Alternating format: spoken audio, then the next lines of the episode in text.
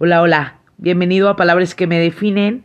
Soy Dulce Guillén y es un placer tenerte de vuelta en este capítulo. ¿Cómo estás? Espero estés muy bien, te mando un saludo enorme, te deseo las mejores vibras, que estés vibrando muy alto y que estos días sean de mucha felicidad para ti como lo son para mí. Y bueno, el día de hoy quería hablar un poco de viajes, ya saben que pues me dedico a eso, viajo bastante, vendo viajes, vendo felicidad. Cuando la gente me pregunta a qué me dedico, le digo vendo felicidad y muchas veces piensan otra cosa. Pero bueno, la felicidad para mí es viajar y créanme que es algo que deberíamos de hacer todos.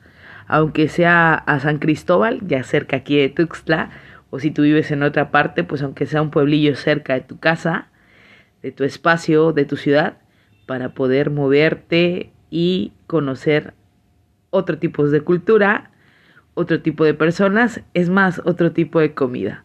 Pero bueno, el día de hoy quería platicarles un poco y darles como consejitos porque se acercan las temporadas donde regularmente todos salimos de viaje o tratamos de salir de viaje, lo que es Navidad, Año Nuevo, porque vamos para visitar a nuestros familiares o simplemente trabajas en otra parte y quieres regresar a casa o pues te pagan el aguinaldo y tienes la posibilidad económica de poderte ir de viaje a otra parte de la República o del país o al extranjero o al o a Europa, porque mucha gente le gusta viajar para allá en estas temporadas, que hay bastante frío, por cierto.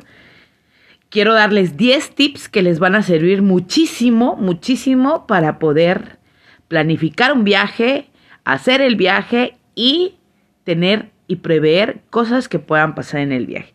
El primer tip que, les voy a dar es para las personas que van a viajar con aéreos.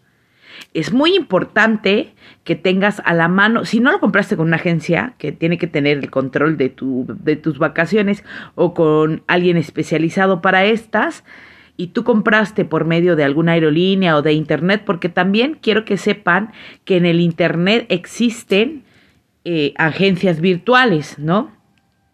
muchas veces dicen, ay, no, es que lo compré con XX, ¿no? No puedo decir nombres porque no quiero que me vayan a vetar por ahí.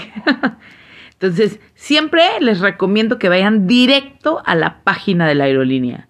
O sea, no compren con agencias en línea ni con puentes, como muchas que se promocionan en televisión o en, en Facebook o en Internet.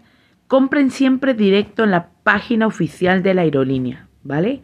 Ese es un consejo que les doy y que deberían de aprovecharlo. Es el primer consejo que les doy. Siempre compren la página de la aerolínea. El segundo consejo, que es el segundo paso, es que si ya tienes un vuelo adquirido, Tienes que recordar de estar monitoreando constantemente tu correo cinco días antes de tu vuelo, porque debido a estas temporadas regularmente siempre hay cambios de horario, cambios de día y si no lo haces con tiempo, pues no vas a poder aprovechar el poder hablar con las aerolíneas y pedirles la fecha que tú quieres o que te acomoden en el vuelo siguiente.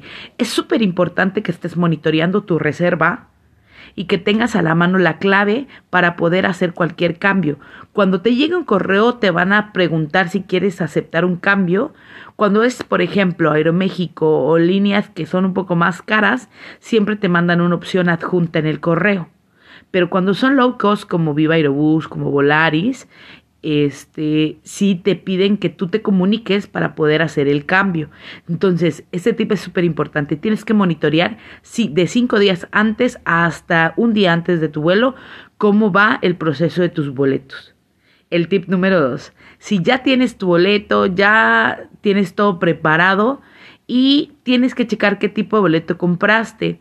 Las aerolíneas últimamente están como haciendo la cuestión de que te cobran las maletas y de que no puedes abordar, dependiendo del tipo de boleto, pues nada más con una maleta pequeña que quepa abajo del asiento. Entonces es bien importante que revises y veas las políticas de lo que estás comprando, ¿vale? Porque si no, te puede salir súper caro cuando llegues a tu destino. Número 4 ya voy en el tip 4, qué rápido, ¿no? Número 4. Cuando llegues a tu destino, es muy caro tomar las cosas sin saber.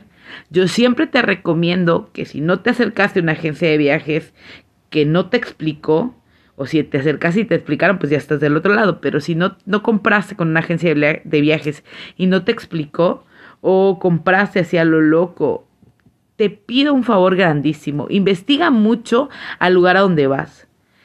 Hay muchas técnicas que tú puedes encontrar en YouTube de gente que ha viajado o te metes a estos foros de Facebook donde hay de viajeros y de verdad que vas a encontrar una maravilla de recomendaciones. Si lo compraste como una agencia como la mía, DC Travel se llama, búscame en internet si quieres algo, DC Travel. Si compraste una agencia te vamos a explicar cada paso, te vamos a dar las mejores opciones y te vamos a decir qué es lo que puedes hacer. Pero si no, revisa siempre antes de ir a un lugar qué puedes hacer, dónde puedes visitar, qué tan barato es agarrar un transporte, si hay transportes para gente locataria del lugar, porque es muy barato tomar un transporte público a tomar un transporte turístico. A donde vayas, siempre va a haber un transporte público y siempre va a haber un transporte turístico. Eso es algo que tienes que tener muy en cuenta. La número 6, que no es menos importante, sino que una de las más importantes, es tienes que tener el tiempo de revisar un día antes tu maleta, tus documentos, si no tienes credencial, si no tienes pasaporte o alguno que te haga hablar, esto es en cuestiones de que si vas a viajar fuera de casa, distancias bastante grandes, aún así tengas este, que irte en carro, siempre debes de llevar un documento oficial. Es súper importante tener cómo identificarte. Si vas a viajar en avión, pues definitivamente necesitas un documento oficial. En estos casos de que pasa, de que a veces este, no cuentas con él porque tuviste un problema o te lo robaron o lo perdiste, en el aeropuerto hay áreas especificadas donde tú puedes levantar un reporte de que te robaron o se perdió y ellos te extienden el permiso para poder abordar tu vuelo. Es bien importante también que lleves una copia o escaneado en tu celular o en tu correo electrónico una copia de tu credencial, una copia de tu CUR por cualquier cosa que pueda suceder y puedas presentar eso ya que sí lo tenías físico, pero te lo robaron. Número 7. Es súper importante que antes de viajar peses tus maletas, porque si vas a viajar por aéreo, créeme que es súper caro comprar maletas o pagar los kilos extras. Yo te recomiendo que si eres práctica, compre siempre con maleta de 10 kilos a bordo. Si no son vacaciones tan largas o no son al extranjero, la verdad es que 10 kilos a bordo es súper suficiente.